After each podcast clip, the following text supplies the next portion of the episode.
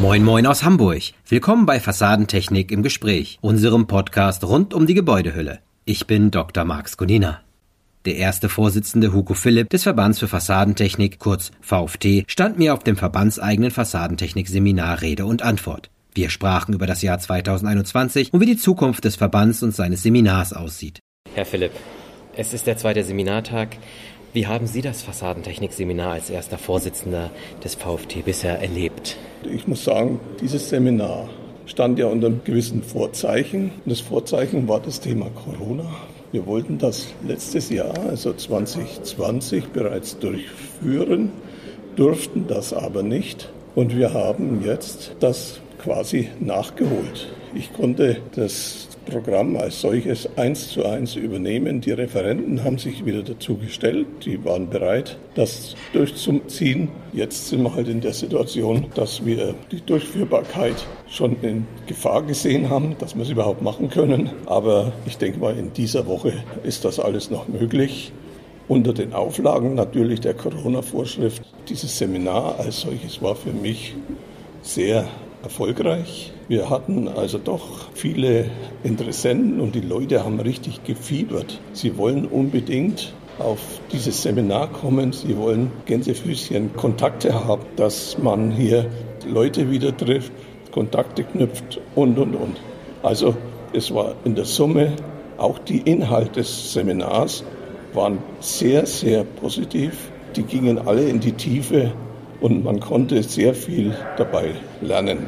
Was ist auch im Hintergrund der Covid-19-Pandemie, was hat sich ergeben in der Verbandsarbeit seit 2020, jetzt 2021? Was gibt es da Neues? Ja, in der Verbandsarbeit, sage ich jetzt mal, hat sich insofern etwas verändert, weil viele Veranstaltungen, die ich auch besucht habe, in jüngster Vergangenheit, das war so ein bisschen gemischt. Ich war zum Beispiel eingeladen vom Fassadenverband in der Schweiz für Fenster und Fassaden in der Schweiz in Zürich und da war es so, dass dort relativ viele Leute teilgenommen haben, 650 Leute und ja auch mit den gewissen Corona-Auflagen geimpft, getestet und genesen. Unter dem Kriterium wurde das geführt. Und ich sage einfach, ich denke, so war diese Geschichte mit, mit den Besuchen, die wir so gemacht haben von der Verbandsarbeit her, da war mal ein Licht zu sehen und dort war mal ein Licht zu sehen. So kann man es vielleicht charakterisieren, dass mehr oder weniger hier die Verbandsarbeit nicht ganz zum Erliegen kam. Und ich muss sagen, auch so einzelne Veranstaltungen, ob das jetzt das Next Studio in Frankfurt war oder AUF, das Recycling-Thema aufgeschlagen ist, da waren wir auch vom Verband aus und haben natürlich solche Dinge gesucht. Das ist aber nicht allein die Verbandsarbeit. Baustellen, sage ich mal, innerhalb des Verbandes. Es geht um die Sachverständigentätigkeit die wir auch haben in unserem Verband, Sachverständige, wo es immer wieder darum geht, wie geht es da weiter. Es geht bei manchen Personen um die Zertifizierung nach europäischen Muster. Und die Kontakte sind natürlich dann übers Telefon oder über Skype weitergegangen. Also es war nicht befriedigend, weil viele Leute, das habe ich jetzt hier bei unserem Seminar auch wieder erlebt, sagen doch, Mensch, das war jetzt toll bei euch. Man konnte wieder diesen und jenen oder jene treffen um Kontakt herzustellen oder Kärtchen auszutauschen, was da halt alles so ist. Sie haben jetzt ganz neu den BIM-Leitfaden vom VFT mitgebracht. Was ist das und wie hilft das den Mitgliedern? Es ist halt so, dieser Building Information Modeling, so heißt ja das System, das heißt, dass die Planung, die wir machen, 3D-mäßig sag ich mal, modelliert wird. Und so nach dem Motto, die Zeichnungen werden so aufbereitet, dass das BIM-fähig ist. BIM-fähig heißt, von unserem Computer, sag ich mal, weiterzuschicken an die Maschine, dass es dort gemacht wird. Das ist so die Grundgedanke. Jetzt ist es aber auf der anderen Seite so ein bisschen noch in den Kinderschuhen, würde ich sagen. Es gibt viele Bücher, stapelweise Bücher, dicke, dünne, und so weiter. Nur, was ich die Erfahrung gemacht habe, ich habe mir das in manchen Buchhandlungen sogar mal angeschaut und habe ein bisschen so durchgeblättert. Verstehen tue ich das als Techniker nicht. Ich muss einfach sagen, das ist eine Philosophie die da drin steckt. Und ich tue mir da ein bisschen schwer, mit dieser Sache, sag ich mal, was anfangen zu können. Und ich weiß es aus meinem Lehrauftrag in Mosbach. Wir hatten damals mal Studenten zu so einem Lehrgang von einem Systemhaus geschickt.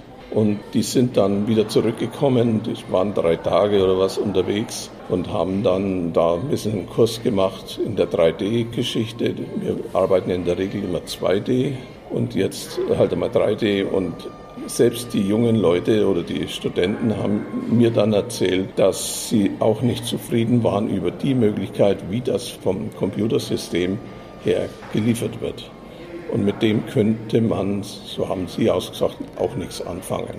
Das war also ungefähr vor zwei Jahren. In der Zwischenzeit ist es vielleicht ein bisschen besser geworden, aber die Lösung ist es nicht. Und da haben wir uns als Verband einfach gedacht, hier einen BIM-Leitfaden zu erstellen, der bei uns aufgelegt ist, um diese Verwirrung, die in den dicken Büchern erscheint, uns gegenüber etwas in die Praxis mehr umgesetzt wird. Mhm. Und das bringt eigentlich dieses Heftchen, das ist ein BIM-Leitfaden, der bloß zusammengefasst ist, dass man sagen kann, das kann man mal lesen, da kann man vielleicht ein bisschen was damit anfangen. Und dann muss erstmal von irgendjemandem die Forderung kommen, macht bitte eure Leistung in BIM, sonst können wir da nicht weitermachen. Nur da ist auch noch ein bisschen Ruhe im Wald. Das ist quasi so ein bisschen so ein Grundvokabular, was man lernt, um dann quasi weiter in die Welt von BIM hinaustreten zu können. Richtig.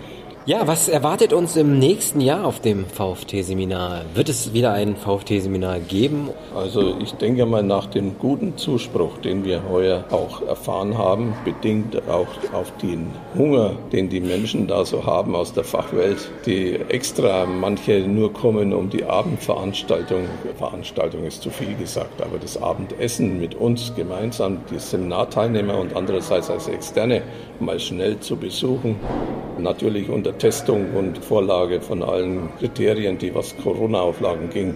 Es ist so, dass wir unser VfD-Seminar nächstes Jahr wieder machen werden. Und wir haben uns äh, so als Thema grundsätzlich überlegt, was ist momentan interessant, was ist aktuell, und da werden wir Photovoltaik und Solarenergie in der Fassade von der Thematik her mit Beiträgen schmücken. Und wir werden dann andererseits auch Holzfassaden äh, aufzeigen.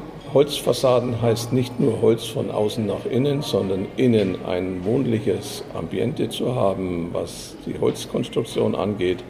Und andererseits nach außen wetterbedingt Aluminium Aufsatzkonstruktionen zeigen, die das möglich machen. Also eine Kombination zwischen Holz und Aluminium.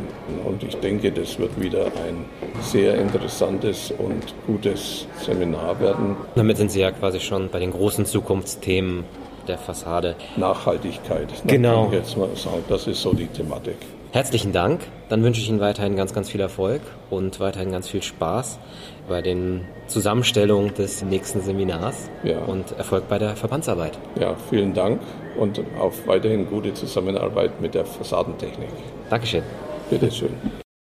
Das war es auch schon mit unserer dritten und letzten Folge zum VFT-Seminar 2021. 2022 findet das Seminar am 24. und 25. November in Wiesbaden-Niedernhausen statt. Themen sind Energie aus der Fassade mit Photovoltaik und Solartechnik sowie nachhaltige Konstruktionen mit Fassaden aus Holz und Aluminium. Weitere Details und den kompletten Bericht zum VFT-Seminar finden Sie in der Doppelausgabe 4 2021 1 2022 der Fachzeitschrift Fassadentechnik. Regelmäßige News erhalten Sie auf www.fassadentechnik.de. Fassadentechnik im Gespräch ist ein Podcast des Kubus Medienverlags. Schreiben Sie uns, wenn Sie Fragen, Kritik, Lob oder Vorschläge haben. Einfach per E-Mail an podcast.kubusmedien.de. Wir werden alle Nachrichten beantworten. Bis zur nächsten Folge. Ihr Dr. Marc Skonina. Auf Wiederhören.